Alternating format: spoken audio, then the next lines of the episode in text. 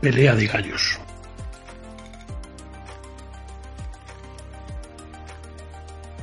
Dos gallos en el mismo corral. Cantan mucho y cantan desigual.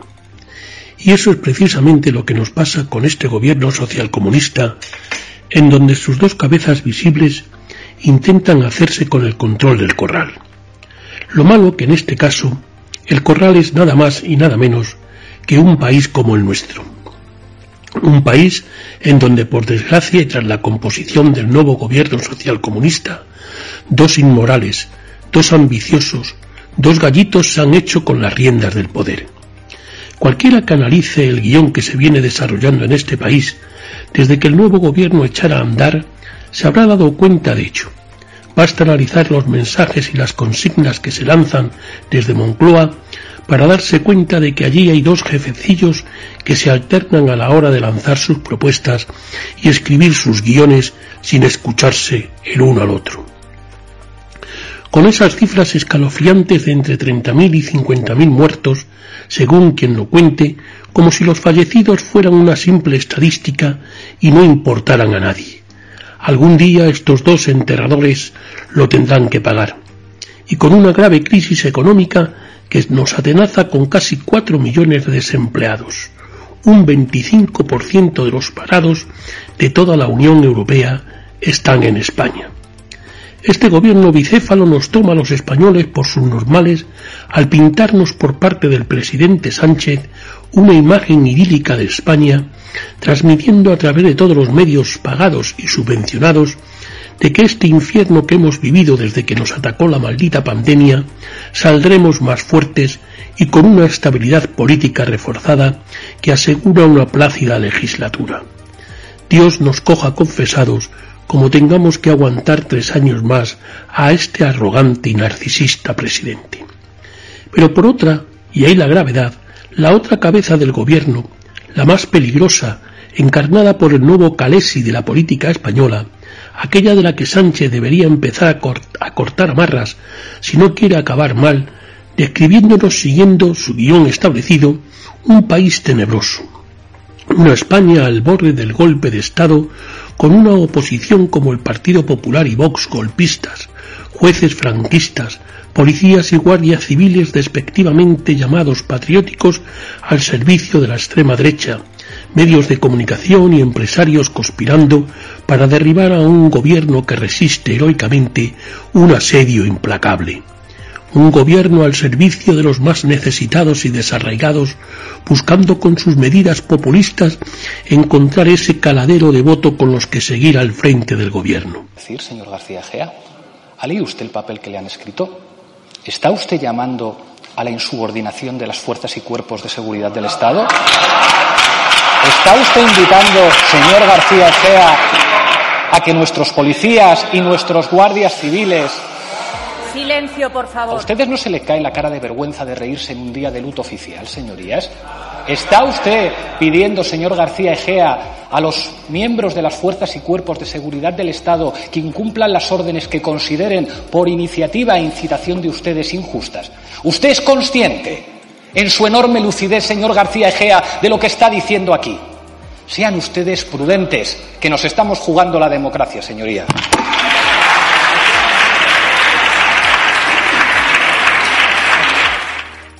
me haga la pregunta, voy a ser todavía más preciso. Yo creo, señor Espinosa de los Monteros, que a ustedes les gustaría dar un golpe de Estado, pero que no se atreven. Porque para eso, además de desearlo y de pedirlo, hay que atreverse. Es una comisión de reconstrucción y es una vergüenza, es una vergüenza lo que están haciendo ustedes. Usted continúe con su diatriba, Dense palmas en la espalda, esto es un espectáculo lamentable, propio de un marxista comunista, que no conoce lo que es el consenso, que no tiene absoluto ninguna intención de reconocer absolutamente nada, que usted continúe, que yo no voy a tolerar esto. ¿Y en qué se traduce que usted no lo vaya a tolerar, no, no, no, no, no, no, me entren en diálogos de este tipo, no. No entren en diálogo de este tipo. Cierre al salir, señoría. No sé si como en las películas policíacas, aquí ambos se han repartido los papeles de policía bueno, policía malo, siguiendo con ello el guion diseñado por el director de la cosa, Iván Redondo. pero sea cierto o no el reparto de papeles, lo cierto es que mientras Pedro Sánchez le ha cogido el gusto a la televisión de plasma, ya resulta hasta empalagosa seguirle en sus fraternales sermones semanales para apuntalar así definitivamente la imagen de presidente superguay, preocupado por los pobres y sufridos españoles que nos encontramos confinados en nuestros hogares, unas comparecencias que serían envidia de aquellos monólogos de Monseñor Escribá de Balaguer que tanto gustaban a determinadas familias de la oprobiosa. Mientras el polimalo, el nuevo gorila rojo de la política española, el avezado alumno de Chávez, Pablo Iglesias, comparece los lunes como un elefante en una cacharrería, repartiendo mandobles a todo lo que se mueve y elevando al máximo la tensión política el mismo Iglesia que acusaba de miserable y de utilizar la muerte para hacer política a cualquiera que le recordara en el Congreso que como vicepresidente de Derechos Sociales es el máximo responsable de las residencias de ancianos en España, cuando él mismo, junto con el ministro Salvador Illa, tomaron esa decisión de otorgarle el control y mando único al vicepresidente el pasado 19 de marzo. Demuestra ahora su bajeza moral su villanía, su cobardía al acusar ahora a la Comunidad de Madrid de haber cometido un crimen en residencias en manos de corruptos y advierte de que la gente no va a perdonar lo que ha hecho Ayuso. Hay que ser sinvergüenzas, inmoral y tener poca memoria él precisamente que siempre ha recelado de los mayores por ser un obstáculo a la hora de conseguir ganar unas elecciones al ver entre los mayores a los responsables de que estos no les voten. Eh, le cedo la palabra o le paso la palabra al vicepresidente segundo del Gobierno. En España hay cerca de 5.500 residencias de mayores. Muchas de ellas están afectadas por el COVID-19. Este fondo, estamos hablando de 200.000 millones de euros se va a usar para reforzar las plantillas de las residencias de mayores. Los gerentes de las residencias de toda España aseguran que incluso les están faltando medios para prestar cuidados paliativos. Es urgente medicalizar estos centros con más recursos y muy importante, insisto, con equipos de protección individual para los profesionales de estos centros que van a adquirirse con este fondo. Las residencias dicen que trabajan a ciegas por falta de diagnósticos. La falta de recursos es el principal problema de estos centros. Salimos con toda la fuerza a llevar a cabo, en este caso, y por lo que me toca a mí, las medidas de seguridad y protección social. Transmito el compromiso de este gobierno y del presidente del gobierno de no dejar a ningún ciudadano atrás. Desespera, lo, de los, lo de los abuelos nos desespera. Nuestros abuelos. Salimos con toda la fuerza a llevar a cabo, en este caso, y por lo que me toca a mí, las medidas de seguridad y protección social. Un vicepresidente pirómano e irresponsable donde los haya, que en lugar de parar la locura de que desde un gobierno se ataque a la Guardia Civil y se diga que hay una policía patriótica que actúa al margen de la ley, Iglesias respalda y repite la insidia lanzada por su ministro mamporrero, el ministro de Consumo, Alberto Garzón, cuando deja caer la idea de que en la policía y la Guardia Civil pueda haber elementos reaccionarios que asuman como propio el discurso que invita al golpe de Estado. No se puede ser más golpista que estos nuevos vividores de la política que gracias a unos desarraigados y un movimiento perfectamente orquestado como fue aquel 15M, aprovecharon la ocasión para ir conquistando las instituciones mientras los partidos tradicionales se peleaban por ver quién se hacía con el control del centro derecha primero con la pelea entre Rajoy y Rivera y después tras la moción de censura y el espectáculo de un PP tocado y con un Rajoy entregado con la aparición de Vox y los desaires de Ciudadanos haciendo imposible la unión de todo el centro derecha. Sin esa unión de cara al futuro más inmediato, que nadie espere desalojar a estos gañanes del gobierno. Puesto a entender esta ira, esta sed de venganza, esta paranoia, este sinsentido de Iglesias, su posición a la defensiva, su empeño en alimentar la crispación y su obsesión por dinamitar cualquier posibilidad de consenso con la oposición, aunque sea a costa de embestir contra todos los poderes e instituciones del Estado, ahora tocará atacar y poner en entredicho el papel de la corona, convendría atender al negro panorama electoral que le aguarda con una caída en picado en las encuestas de Galicia y en el País Vasco, a pesar de ese idilio permanente con los terroristas de Bildu, en donde sólo falta verlos encamados para darse cuenta del amor que se profesa. Iglesias empieza a comprobar que una cosa es predicar desde la oposición y otra dar trigo desde el gobierno. Y visto su fracaso como vicepresidente, con chaqueta, chofer, despacho y chalé con piscina, vuelve a la trinchera al rap de la ira y al discurso del odio, a ver si así los votantes pican de nuevo. Aunque para ello tenga que poner en peligro hasta la propia monarquía, abriendo un debate estéril pero peligroso de cara a seguir ahondando en la división entre españoles. Y es que viendo las declaraciones de algunas de las ministras al respecto, incluyendo la señora de Iglesias, uno solo puede decir aquello de desgraciado el gallinero, donde la gallina canta y el gallo cacarea.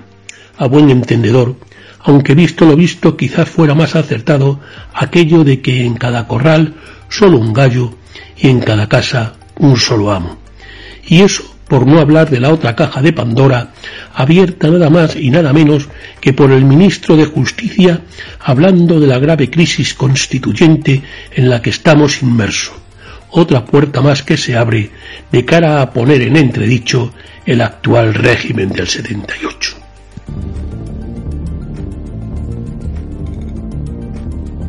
Y nos entra una nueva crisis, donde nuestro modelo social se rompe, una crisis sanitaria con unos enormes brotes económicos, pero que realmente lo que determinan es una crisis constituyente. Un proceso constituyente para abrir el candado del 78. Nuestro país toca hablar un proceso constituyente para discutirlo todo. Es un país de países, es un país de naciones, cuando se nos plantea qué es lo que habría que hacer, nosotros decimos derecho a decidir sobre todas las cosas. Por eso apostamos por un proceso constituyente. Junto a la crisis constituyente tenemos también un debate constituyente.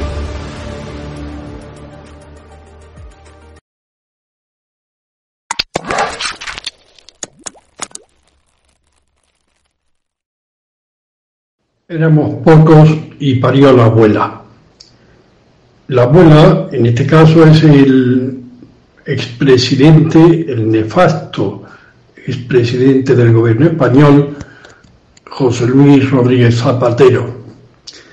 Eh, se ha sabido en estos días de su incendiaria intervención en el quinto encuentro del denominado Grupo Puebla, que aglutina a los responsables de los partidos de izquierda más radicales de eh, la América, Latinoamérica bolivariana.